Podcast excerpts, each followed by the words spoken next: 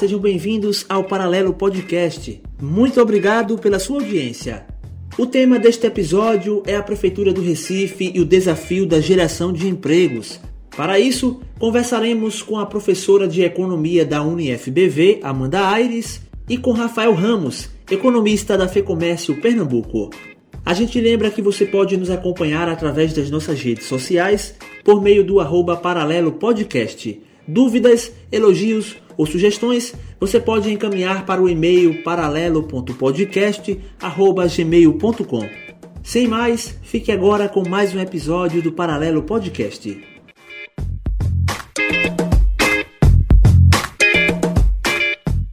Professora, desde já agradecendo a sua disponibilidade, queria começar, professora, é, agradecendo a sua disponibilidade e aqui conosco no Paralelo Podcast. De jeito nenhum, comigo.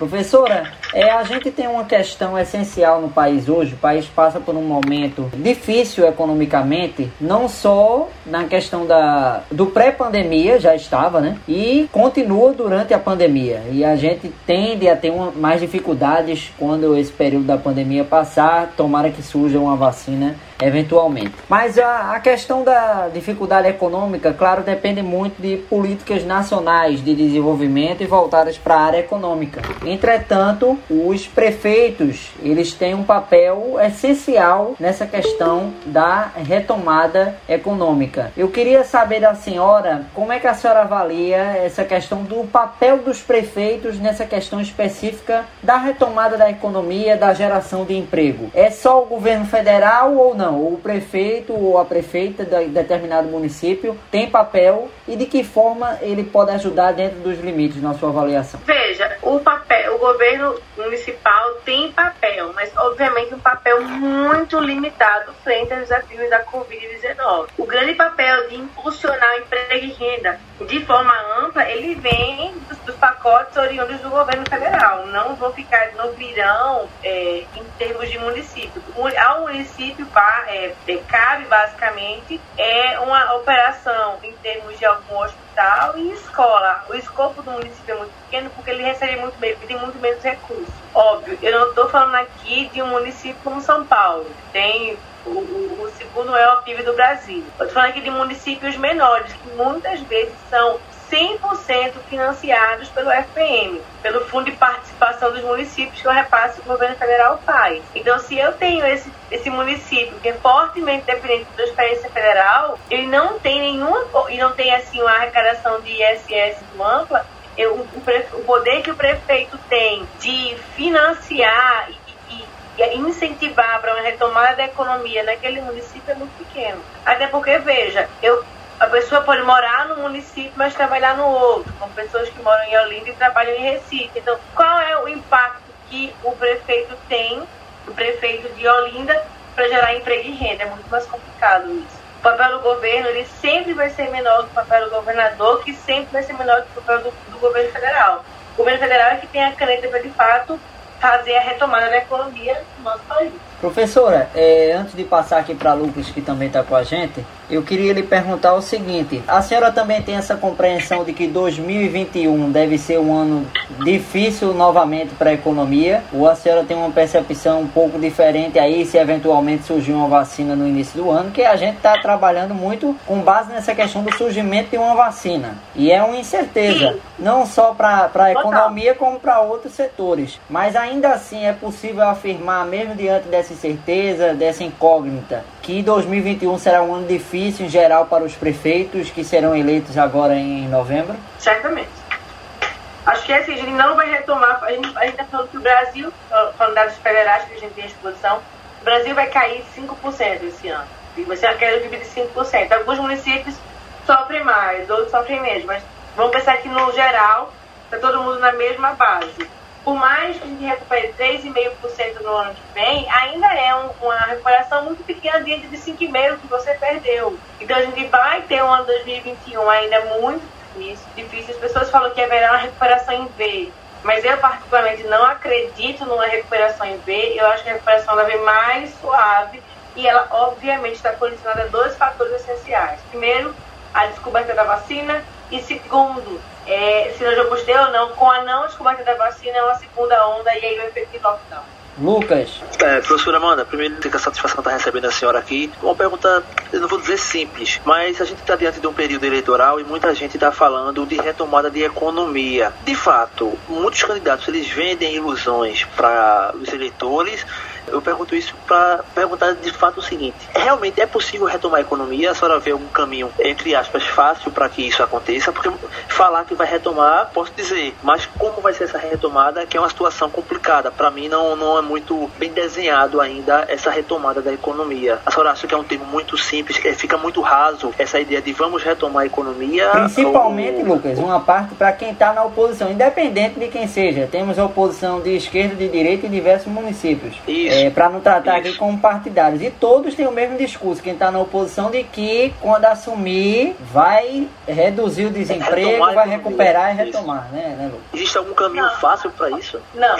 Em economia a gente fala que quando as pessoas dão um caminho muito fácil para alguma coisa, porque esse caminho está errado. E eu concordo plenamente. Então, hoje, fazer uma retomada da economia de forma acelerada vai ser possível muito dificilmente. Tem uma, uma malha de desempregados muito forte. As empresas não estão pensando em é, recontratar ou contratar rapidamente. Então, se as empresas não pensam em contratar de um lado, e eu tenho, e eu tenho essa instabilidade do governo federal, eu não, não, não apostaria em um crescimento muito forte da, do crescimento econômico, não, uma retomada muito ampla. Obviamente, eles falam que ah, nós vamos retomar a economia, mas o próprio prefeito sabe que o seu escopo é muito pequeno, porque vamos dizer que a maior parte, a esmagadora parte dos municípios vivem de contribuição, vivem de FPM. Como é que eles vão conseguir aquecer a economia é, dentro do seu município, sendo recebedor de FPM? É tanto que não existe uma Bolsa Família Municipal, por exemplo, ou um programa de incentivo à renda no município. Existe no máximo um, um, um tipo de programa de incentivo de renda em estados, e ainda assim de difícil execução.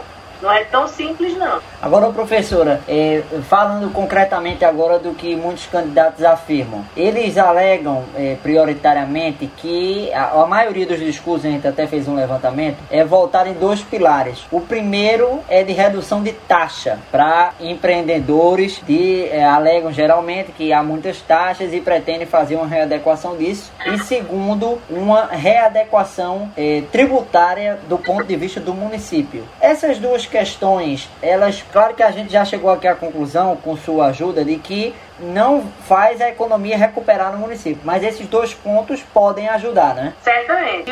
Se o município começar a fazer. Eu vi que tem um programa de para um candidato a prefeito do Recife que ele fala que não vai fazer reajuste de IPTU por dois anos. Tem gente que faz, ah, não, eu vou reduzir o ISS. Ok, promessa de campanha. Mas será que isso é possível dentro do orçamento?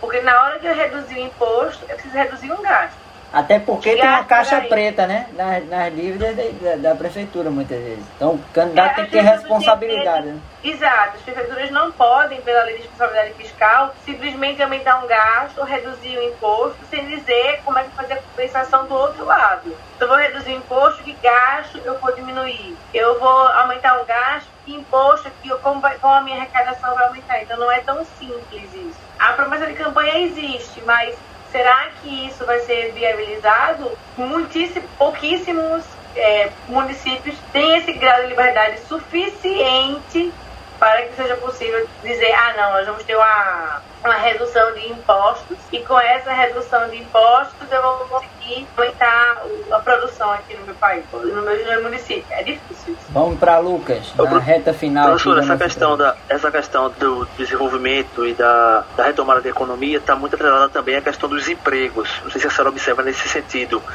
na geração de empregos nesse caso. O que a senhora tem a dizer em relação a concursos públicos? Seria uma via para possível oxigenação, digamos, nas finanças do município ou realmente representa apenas uma perda maior de receita, já que tem salários a serem pagos desses possíveis profissionais contratados via concurso público? Não, quando eu tenho concurso público, eu vou ter mais gastos do governo. Então, isso, isso não, só, não, não, não resta dúvida. Mas do outro lado, se aquele servidor que é, que é aprovado, ele mora no mesmo município, então é porque é aprovado no concurso Prefeitura de Gravatar, e eu moro em Gravatar, aquele, aquele mesmo servidor ele vai gastar, ele vai aquecer a economia naquele arredor. A questão é que a gente vive em diversos conglomerados municipais, né? então eu tenho Caruaru e cidades tipo Carretinhas ou aqui região metropolitana. Então, não há uma obrigatoriedade de você receber o dinheiro no lugar e gastar no mesmo canto. Então eu não posso dizer que ah, um concurso público vai aquecer, não é um concurso público que vai aquecer a, o crescimento daquela região, não necessariamente.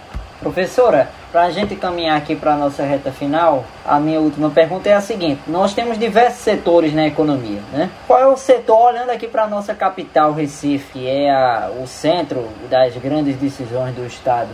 Um setor da economia que a senhora observa que deve ser uma prioridade do prefeito ou da prefeita eleita na capital. O, a partir dele, aquele setor que, que, claro que prioridade vários devem ser, mas eu pergunto especificamente aquele que na sua avaliação deve ser olhado com mais cautela, que pode ao mesmo tempo trazer uma geração de emprego e também trazer um estímulo para os indicadores econômicos de renda da cidade. É, Recife é uma cidade de serviço. Então, se eu falar em Recife, eu vou falar em aquecimento certamente dos serviços da, da, do nosso município. Não tem isso de, não tem um outro segmento que mereça essa retomada, a não ser o serviço. A gente tem vários serviços médicos, serviço TI, são vários serviços que a gente tem aqui no nosso, no nosso município de Recife. Eu acho que ele vai acabar, ele é a prioridade, porque ele é a força motriz não apenas de Recife, mas do Brasil inteiro. Os serviços representam mais de 60% de toda a força de mão de obra é, empregada. Hum, então, mas assim, o que, é que a senhora observa que está faltando nesse setor?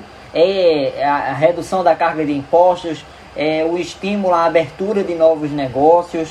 O que, é que a senhora tem observado em relação ao atual momento? É, de, forma geral, em todos os setores precisa de aumento de produtividade. E aí, aumento de produtividade exige capacitação. Isso não é só para serviços, serviços também. De forma geral, a gente chama de melhor capacitação. Programas que focam em capacitação de funcionários de forma consistente vão fazer que a gente saia e entre em uma situação melhor. É um resultado de curto prazo? Não é um resultado de prazo. É um resultado de médio e longo prazo. Resultado de curto prazo, a não ser que a gente entrasse em diversas obras públicas para fazer crescimento de emprego e renda ou continuasse com o auxílio emergencial. Sem essas duas ações vem basicamente do governo federal, é muito difícil falar uma retomada muito rápida no curto prazo. Uhum.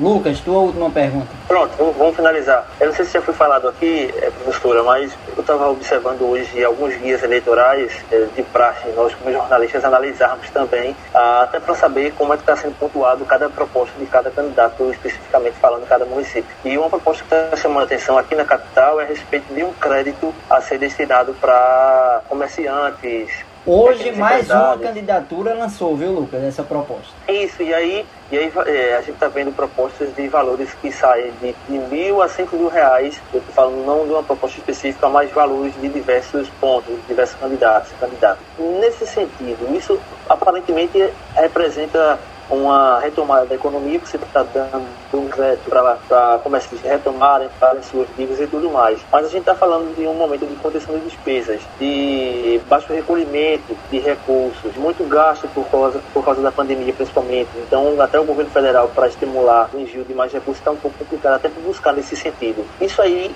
aparentemente, representa uma retomada. Mas, de outro lado, que tipo de risco planos como esses podem trazer para o município é, no tocante a. Acho que não sei se a questão da lei de responsabilidade fiscal ou algum outro sentido, mas que tipo de risco você observa nesse tipo de, de, de plano? Não estou falando nem como proposta mais, é, levando em consideração que um desses candidatos que tem uma proposta nesse sentido é, vence as eleições, que tipo de risco você observa para os cofres públicos, digamos assim, ou para é, a rasura da, da, da economia no município? Veja, a capital tem recurso para fazer esse crédito, até porque não é um crédito grande, é um crédito para micro e pequenos empresários. Ele pode fazer isso. O governo municipal da capital pode fazer por conta do tamanho da capital de Recife. Ele é uma grande capital dentro do país inteiro. Então, não é assim, não, não vejo como irresponsabilidade, vejo como alternativa sim. Não vai pegar grandes empresários, mas pequenos e microempresários que são hoje quem mais precisa. Então, uma solução via crédito também é uma solução bacana para pensar no, pelo menos na manutenção dos sobrevivência desses pequenos comerciantes no longo prazo. Isso é, é bacana. E nesse caso, eles utilizando no município, tem um retorno já meio que imediato, né? Exato, o município, tá, o, o, empreendedor vai estar no município, gerando ISS no município, por exemplo. Então, no final, para ele é bom por isso. É uma roda giratória da economia, né? É, professora... é por isso que entramos no círculo virtuoso da riqueza, né? Isso, exatamente. Professora, para a gente finalizar e já agradecendo aqui sua atenção com a gente nesses minutos, fala-se muito em diversas áreas, professora, na questão da governança metropolitana. Você não pode pensar na mobilidade urbana, por exemplo, nós fizemos o primeiro episódio, pensar só em Recife. Tem que pensar em diálogo com Jaboatão, com Olinda, com Camaragibe, com São Lourenço, porque há áreas integradas que podem facilitar essa questão. Na economia, também é possível se fazer essa questão desses diálogos metropolitanos com as outras cidades. A senhora observa que é interessante. Claro que cada município tem sua autonomia, mas seria fundamental, traria mais vigor para a economia se isso fosse feito de uma forma mais efetiva ou não? É melhor cada município ter sua autonomia para evitar é, eventuais questões tempestivas a isso. Eu acho que a, a soma do todo é maior do o todo é sempre maior que a soma das partes, né? Então a lógica que leva. Você faz uma coisa integrada, todo mundo junto, obviamente o, o, efeito tende a ser muito maior do que o efeito de uma ação de uma prefeitura isolada. Se eu pego Olinda, Recife, Jaboatão, Camaragibe, São Lourenço da Mata, eu vou, por exemplo, eu vou conseguir ter muito mais efetividade na diretriz pública está sendo feita do que só a Prefeitura do Recife ou cada uma fazer sozinho de forma descoordenada. Uhum. Eu acho que isso certamente vai ter mais benefício. Ok. Professora Amanda Aires, foi um prazer contar aqui com sua colaboração. Muito obrigado, Lucas. Agradecendo a professora e até a próxima, Lucas. Eu que agradeço. Isso, professora. A gente agradece a participação da senhora aqui. Mais uma vez, foi uma satisfação ter conversado com a senhora sobre um tema tão importante aqui no Paralelo. Obrigado, viu? Eu que agradeço. Muito bem. Um abraço, professora. Beleza. Tudo de bom. Obrigada. Felicidades.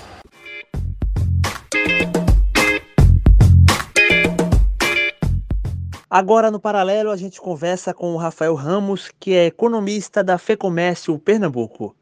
Rafael, agradecendo sua presença aqui conosco no Paralelo Podcast para a gente conversar sobre esse assunto tão importante e, mais uma vez, aí externar um agradecimento pela sua atenção conosco.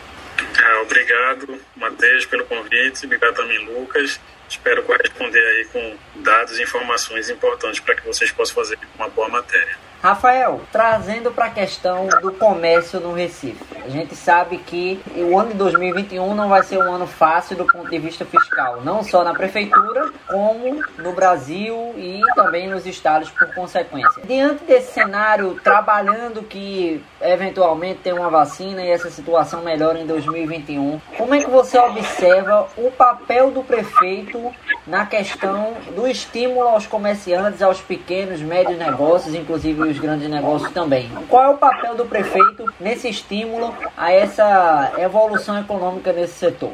É, como você já adiantou, Matheus, a questão do comércio e serviço aqui, não só em Recife, né, mas na região metropolitana como um todo e no estado de Pernambuco como um todo, a gente vem de uma crise de 2015, 2016 que ainda não conseguiu mostrar recuperação. Então, o comércio ele oscilou em e aí a gente não mostrou uma recuperação significativa. Uhum. Aprofundou ainda não. Eu falo como, como recuperação a questão do volume de vendas do, do setor, né? pelo menos presente. Então, a gente já estava nessa situação difícil, a Covid fez com que essa situação ficasse ainda mais distante da recuperação do comércio.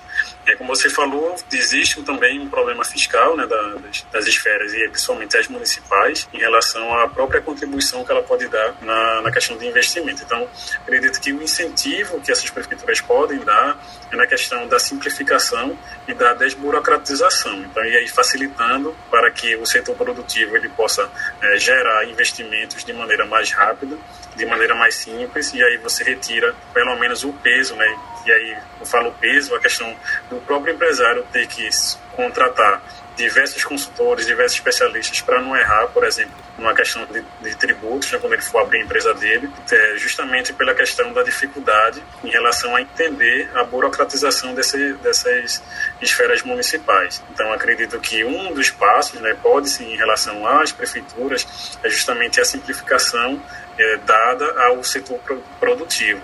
Aí outras questões também são importantes como a questão do próprio incentivo através de crédito, né, fomento a essas empresas. A gente viu que houve uma resposta excelente em relação ao fomento e à injeção de recursos com auxílio emergencial. A gente teve uma injeção aqui em Pernambuco do auxílio emergencial que superou 7 bilhões de reais entre abril e agosto. Então isso atenuou muito a queda no consumo das famílias e fez com que alguns segmentos do comércio respondessem de maneira positiva, como o, segmento de móveis eletrodomésticos, que tem um crescimento de 45%, é um crescimento gigantesco, justamente em um ano de pandemia, visto gente que tinha esse déficit em relação a ter esses equipamentos que aumenta o bem-estar social das famílias e aí tiveram oportunidade de comprar durante a pandemia justamente pela questão do auxílio emergencial. Então, uma prefeitura que consiga alinhar é, pontos positivos de facilidade para o setor produtivo e ao mesmo tempo também traga é, projetos e ações também para atenuar a queda no consumo das famílias, provavelmente ela vai ter um resultado significativo, porque vai aumentar até a própria arrecadação dela com a questão de uma demanda mais aquecida, de uma movimentação maior, e ela também poder arrecadar, vamos dizer assim, um nível maior também. Então, acredito que o papel da prefeitura nesse momento é simplificar para o setor produtivo, tentar também gerar incentivos em relação ao aumento é, de microcrédito, em relação a, aos microempreendedores, do lado das famílias, também verificar se ela também pode fomentar a questão do consumo das famílias para beneficiar o setor do comércio e serviços. Rafael, antes de passar aqui para Lucas, é, tem muitos candidatos que estão fazendo a proposta de programa de crédito, auxílios, não só no Recife. No Recife já tem mais de um candidato. Bastou o primeiro lançar, que foi só a ponta do iceberg. Já tem vários também. Crédito de 2 a 5 mil reais. Alguns a prefeitura vai pagar a metade e as, os comerciantes pequenos e médios pagam outra metade. Outros os juros é de um percentual menor do que outro. Uns já estão lançando um auxílio, já que o auxílio emergencial, a previsão é que acaba em dezembro, um auxílio municipal a partir de janeiro. Isso é, na sua avaliação, um populismo ou você vê como algo possível de ser feito e que seria benéfico para a economia? O que, é você tem observado? Porque a gente está trabalhando com esse cenário de que os próximos anos sejam difíceis do ponto de vista fiscal. Então, isso o eleitor tem que ficar atento a essas questões, mas você na seara econômica observa que isso é algo que é possível, seria benéfico, seria viável para esses candidatos, se eleitos, realizarem? Ô, oh, Matheus, é realmente propostas extremamente difíceis de ser colocada em prática. O primeiro impeditivo dela, é, como você também já adiantou, é a questão da restritiva em relação ao fiscal, né, principalmente das esferas municipais. A maioria das prefeituras, elas praticamente vivem com repasse de recursos da, da União, né, do governo federal. Muitas nem têm condições de arrecadar, pelo menos em relação à própria receita dela, né, receita própria, chega a 15, 20% de toda a receita que ela tem no exercício anual. Então, é muito difícil quando se coloca uma proposta dessa, com do outro lado, né, na contrapartida, ter contas extremamente difíceis para você utilizar. Além disso, tem a questão do orçamento extremamente engessado, e aí com basicamente a maioria do percentual sendo colocado para é, pessoal em cargo, né, que é algo que as pessoas realmente vão ter que cumprir se ela for o prefeito da, da cidade na, próxima legislatura. Então, é realmente muito difícil essas propostas, somente propostas que se colocam que a prefeitura vai pagar metade ou que vai ter juros zero, é, basicamente você é, colocar juros negativos, somente com a inflação que a gente está, e a prefeitura também perder emprego, perder emprego não, desculpa, perder receita. Então são realmente propostas difíceis de ser executadas, que acredito que estão sendo utilizadas realmente no momento para atrair voto, né?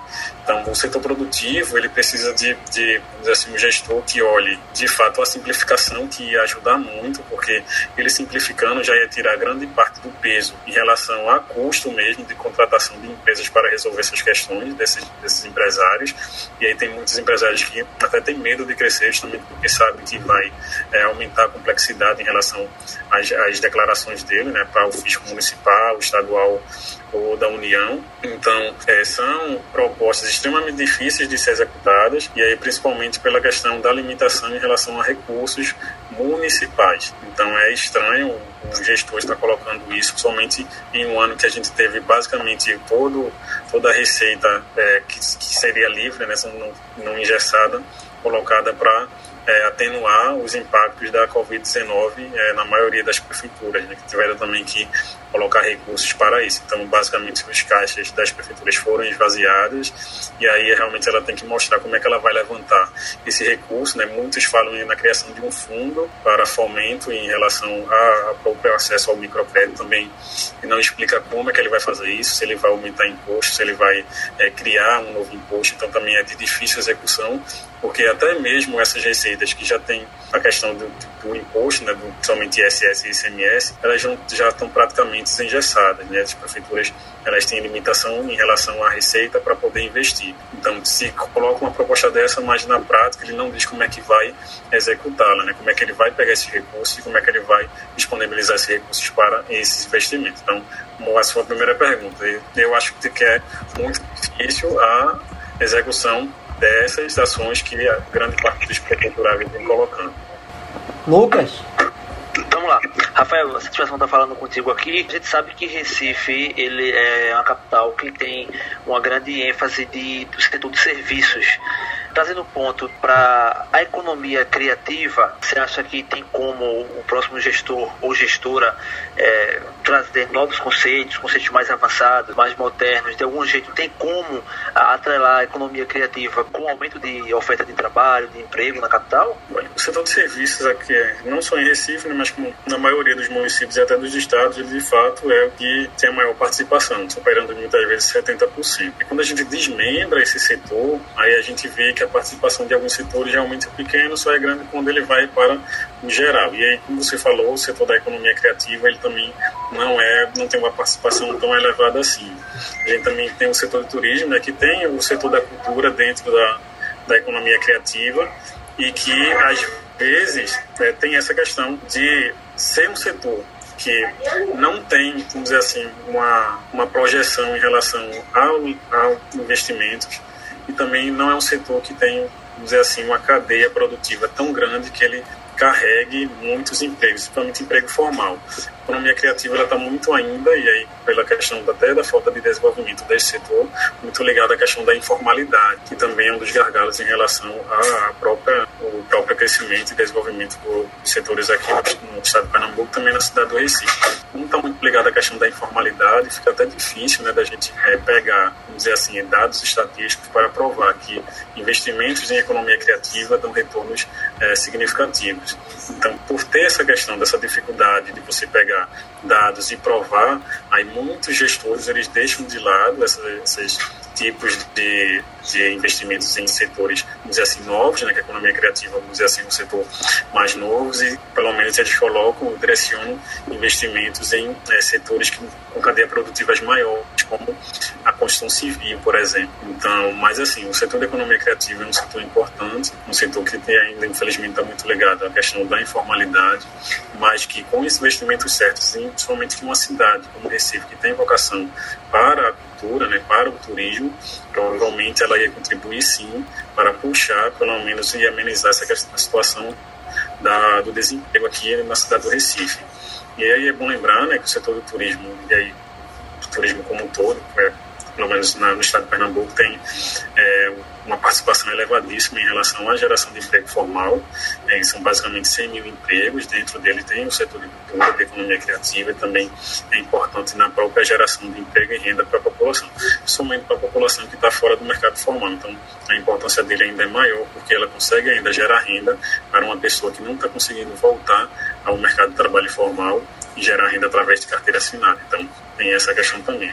É um importante gerador de emprego e renda, mesmo dentro da informalidade. Então, eu acho, Lucas, que essa questão da falta de estatística dentro do setor, ela acaba impedindo maiores investimentos em relação às prefeituras para esse setor se desenvolver de maneira mais rápida. Se a gente tivesse estatísticas que pudessem comprovar a eficácia e o retorno que a economia criativa dá até na geração de emprego até também na própria arrecadação do município, a gente estaria muito mais fácil em relação a esses investimentos. E aí teria um setor, vamos dizer assim, muito mais desenvolvido. Professor, é, Lucas, quer emendar? Pode falar.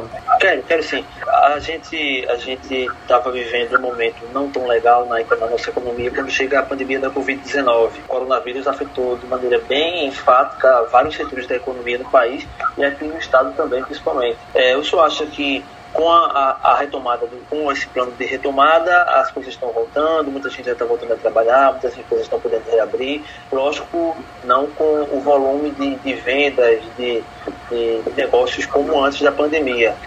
e a gente já estava vivendo um momento complicado. É, a, a, chegada de uma eleição e com o advento de, de, de uma oxigenação, digamos assim, da prefeitura ano que vem, com um novo gestor ou uma nova gestora, você acha que dá para animar o setor nesse sentido também, ou, ou, isso vai depender muito das propostas desse novo gestor, dessa nova gestora? Uh, você acha que essa mudança de, de comando na prefeitura pode trazer um respiro, digamos assim, para o setor da economia? É, quando a gente chegou na pandemia, Lucas, a gente esperava que esse período ele fosse ainda bem mais conturbado do que ele está sendo. Então, se tinha projeções bem catastróficas né, em relação ao volume de vendas, a queda do PIB acima de dois dígitos, né? É, hoje a gente trabalha com queda próxima a 4%, 5%, PIB nacional em torno de 5%, aqui o volume de vendas do começa em torno uma queda em torno de 4%, 5%, que com o decorrer da pandemia, e aí a gente é sempre bom citar que tiveram programas é, federais que foram importantes na amenização desses impactos negativos, como auxílio emergencial, como FGTS emergencial, do lado da demanda, e do lado do, da oferta, né, tem, teve a questão da liberação de alguns recursos para a captação das empresas e até mesmo a MP que é, concedeu a suspensão e a redução de cargo horário, cargo horário e salário para que essas empresas não viessem a, a demitir. Então, a gente teve ações importantes do governo federal que conseguiram amenizar a situação durante a pandemia. Com a reabertura, a gente teve sim setores que responderam de maneira bem mais rápida. Um dos segmentos que respondeu de maneira mais rápida, dentro do varejo, do comércio, foi o móveis eletrodomésticos, móveis pela questão realmente das famílias que estavam recebendo auxílio emergencial ter uma demanda em relação a esses produtos, pela maior permanência das famílias nas residências com a questão do isolamento social, e, os móveis, a questão do home office, que obrigou muita gente a comprar é, os equipamentos para trabalhar em casa, e também a gente teve outros setores respondendo de maneira forte e positiva, como material de construção, e aí também com reparo né, dessas famílias nas residências e também os, os reparos com as, as, os protocolos para os estabelecimentos comerciais. Então a gente teve aquecimento também nesse segmento segmento de supermercados com alimentação e aí já esperado, né, que a questão das famílias também é, terem um aumento de demanda com alimentação porque estavam basicamente 100% do tempo em casa. Então, esses quatro setores responderam de maneira muito boa, muito significativa mas existem outros setores que não estão respondendo, como o setor de vestuários,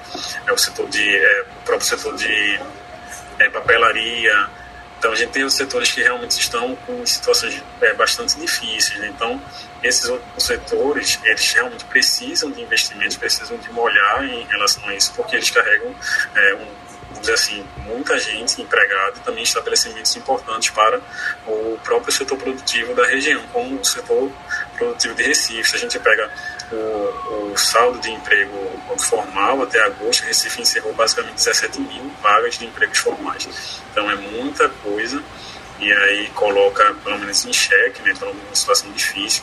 A própria, vamos dizer assim, é, renda dessas pessoas, porque todas elas foram demitidas, não tem perspectivas em relação a esse retorno no mercado de trabalho, porque o mercado de trabalho ainda não conseguiu responder é, tão rápido quanto os setores responderam em relação a ter uma variação positiva.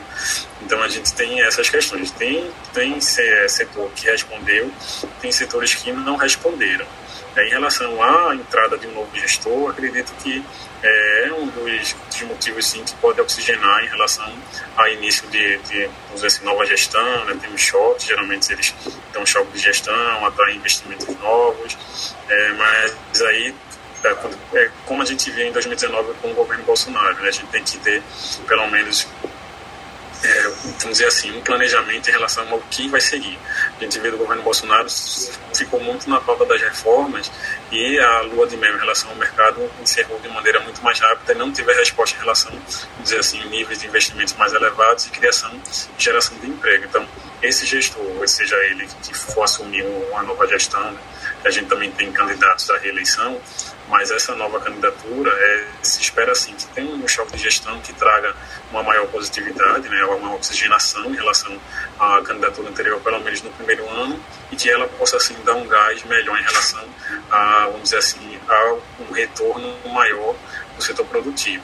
Em relação à demanda, né, em relação às, às famílias, a gente só de fato vai ter isso se as empresas voltarem a investir e voltar a gerar emprego. Porque família confiante é família que tem emprego, emprego formal. Professor, para a gente finalizar, estamos chegando aqui perto dos 20 minutos, queria perguntar ao senhor, para a gente encerrar, o seguinte: puxando aqui um pouco para nossa capital, para Recife. É, qual é a cidade que o senhor vê como espelho para o que Recife precisa a partir de 2021? Porque Recife precisa fortalecer ainda mais o setor de serviços, como o senhor falou, que está presente em muitas cidades, mas aqui de uma forma mais é, ampla.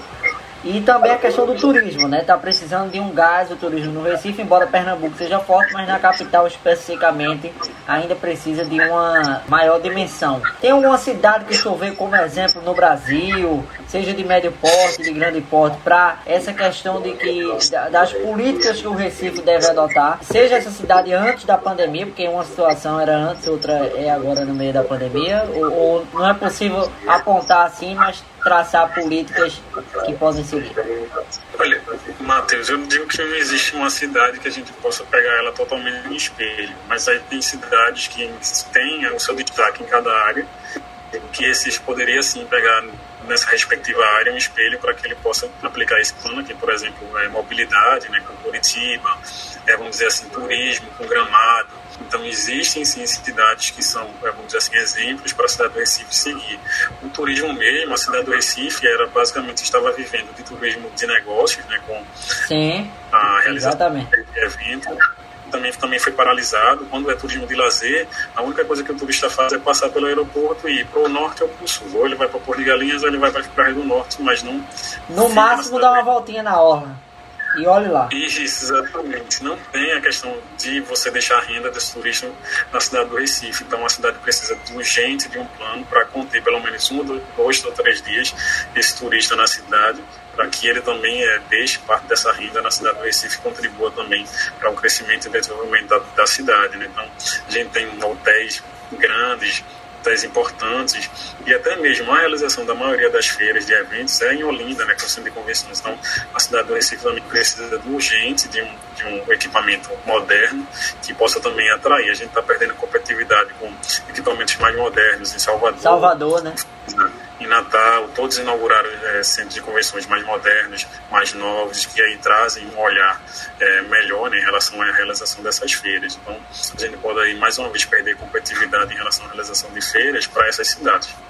Acho que esse tem sim como se espelhar né, em grande parte das cidades aqui, e aí cada uma com o seu desempenho, vamos dizer assim, é, em melhor situação. Né? Então, a cidade realmente precisa de um olhar não só no turismo, mas também olhar na segurança. Né? Precisa de Recife que traga pelo menos um plano de segurança também, plano de segurança em questão de pontos turísticos, porque a gente tem é, relatos né, turistas que vêm para a cidade são assaltados, a gente vê em jornais também, aí tem essa questão também, a questão também de Recife com a, dizer, a desigualdade social, de ter um, dois eixos basicamente muito ricos, né, o eixo da Zona Norte da Zona Sul, Boa Viagem, do outro lado Casa Forte, Casa Caiada. Então, a gente também tem essa questão muito é, presente na cidade, né, com essa desigualdade forte, e aí também faz com que o desenvolvimento e o crescimento da cidade também é, seja prejudicado, porque a gente não tem uma linearidade em relação à própria renda das famílias. E é, a gente tam, também tem destaques muito positivos, né? a gente tem um polo médico imenso que pode receber investimentos, pode crescer ainda mais, pode gerar muito mais emprego. Tem um polo tecnológico também que vem crescendo cada vez mais, também pode receber mais investimentos. A gente também pode criar outros polos. A gente tem o petroquímico lá em Suape, a gente tem o polo automotivo, pelo menos em Pernambuco, né? que também gera desdobramentos positivos para outras cidades, como a própria cidade de Recife. Né? Então a gente tem como crescer, né? a gente só precisa realmente de organização e de parceria para pelo menos os prefeitos, os, os novos prefeitos da região metropolitana. E aí com planos de mobilidade que possam fazer também que as pessoas é a possam... governança metropolitana, né? Isso, exatamente. E aí facilitando, né, que as pessoas que moram em cidades mais longe cheguem a seus destinos de maneira mais rápida e possibilitando que essa, que essa pessoa possa ter um emprego em outro município. Então, a gente tem sim como crescer, mas aí realmente precisa de governança, de gestão e até de união, seja ele de partido de direita ou esquerda, mas que ele pense pelo menos no crescimento da cidade dele. É deixar a ideologia não atrapalhar essa questão, independente de qual seja. Só para fechar aqui, o senhor falou dessa questão da insegurança. Eu lembrei do episódio que teve em 2018, quando o governo dos Estados Unidos orientou funcionários a não caminharem em um determinado trecho da orla por ter risco de assalto. Então essas coisas é, podem até mudar a orientação com o tempo depois, mas é um dano que fica para a imagem da cidade e prejudica quando a gente pensa assim, eita, não são pessoas, são cerca de 100 mil empregos que estão no estado, né, atrás dessa questão do turismo, e muita gente que depende na ponta desse fator e da, de outras questões da economia. Mas, professor Rafael, agradecendo sua participação, agradecer, né, Lucas, aqui a participação do professor Rafael e espero contar novamente com sua participação em breve. Lucas. Rafael, mais uma vez, amigo, uma satisfação ter recebido você aqui no Paralelo. É, obrigado por nos atender. Um abraço. Nada, Lucas, obrigado. Obrigado a você também, Matheus Jorge. Precisando, pode entrar em contato.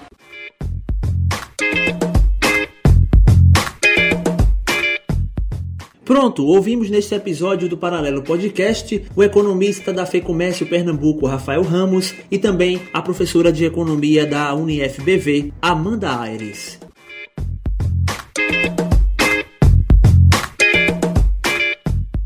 Mais uma vez, agradecemos a sua participação, a sua audiência aqui no Paralelo Podcast. Nós lembramos que você pode interagir conosco através das nossas redes sociais no arroba Paralelo Podcast ou pelo e-mail paralelo.podcast.gmail.com. Um abraço e até a próxima. Tchau!